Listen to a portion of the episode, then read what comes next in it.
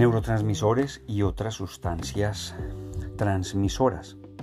El sistema nervioso humano, en él podemos encontrar cuatro tipos principales de neurotransmisores, constituidos por moléculas pequeñas, los aminoácidos, las monoaminas, los gases solubles y la acetilcolina. Adicionalmente se encuentran también algunos neurotransmisores constituidos por moléculas más grandes, siendo estos los neuropéptidos.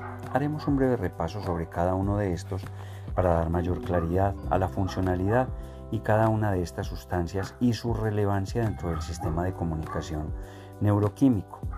Iniciaremos con los aminoácidos, los cuales son característicos en las sinapsis más rápidas del sistema nervioso central.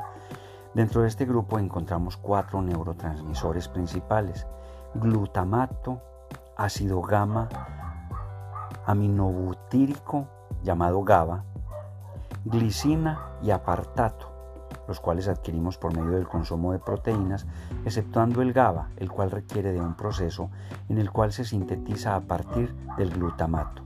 Funcionalmente, el glutamato es predominantemente excitador mientras que el GABA es considerado un transmisor inhibidor.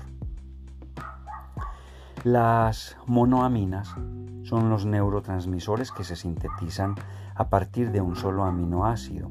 Son un poco más grandes que los aminoácidos, por lo que logran tener un rango de efecto más amplio. Este tipo de sustancias se encuentra en las neuronas con grupos celulares ubicados en el tronco cerebral y suelen tener la característica de contar con axones con múltiples ramificaciones lo cual les permite liberar neurotransmisores a un área más amplia y difuso en el líquido extracelular.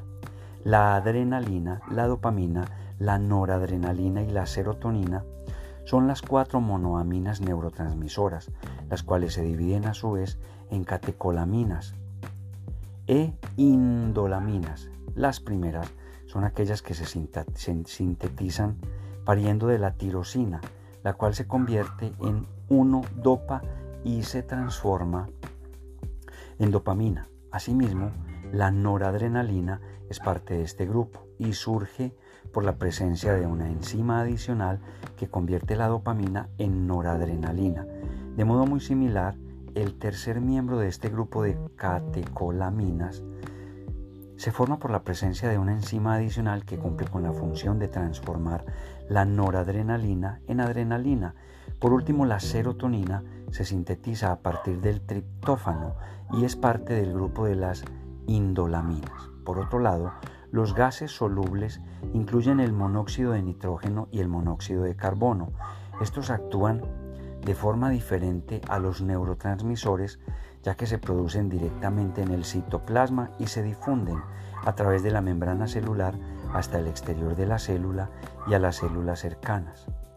Al interactuar con otras células, cumplen con la función de generar segundos mensajeros, después de lo cual se inactivan. Estos gases suelen verse relacionados con el proceso de transmisión retrógrada, en el cual se transmiten sustancias de vuelta a la neurona presináptica.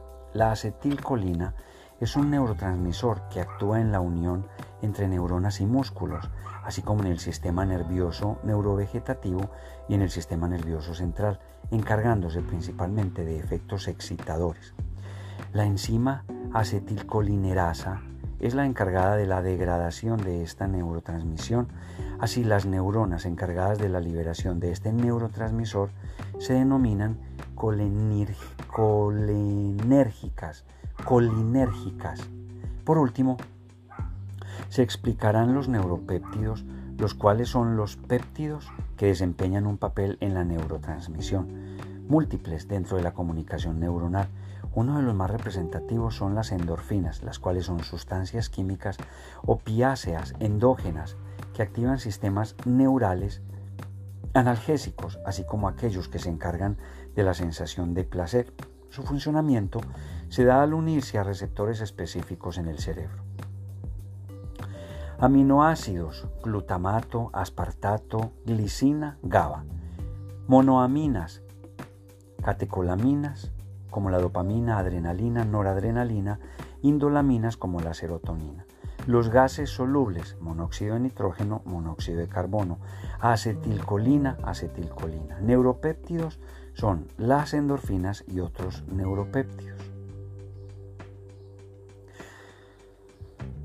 Hemos analizado unas buenas bases a nivel micro del funcionamiento del sistema nervioso humano, entendiendo entonces los mecanismos que subyacen el comportamiento. Así, hasta este punto, logramos retomar uno de los temas esenciales de las neurociencias básicas, del cual surge una serie de aproximaciones a la investigación y al área aplicada de estas.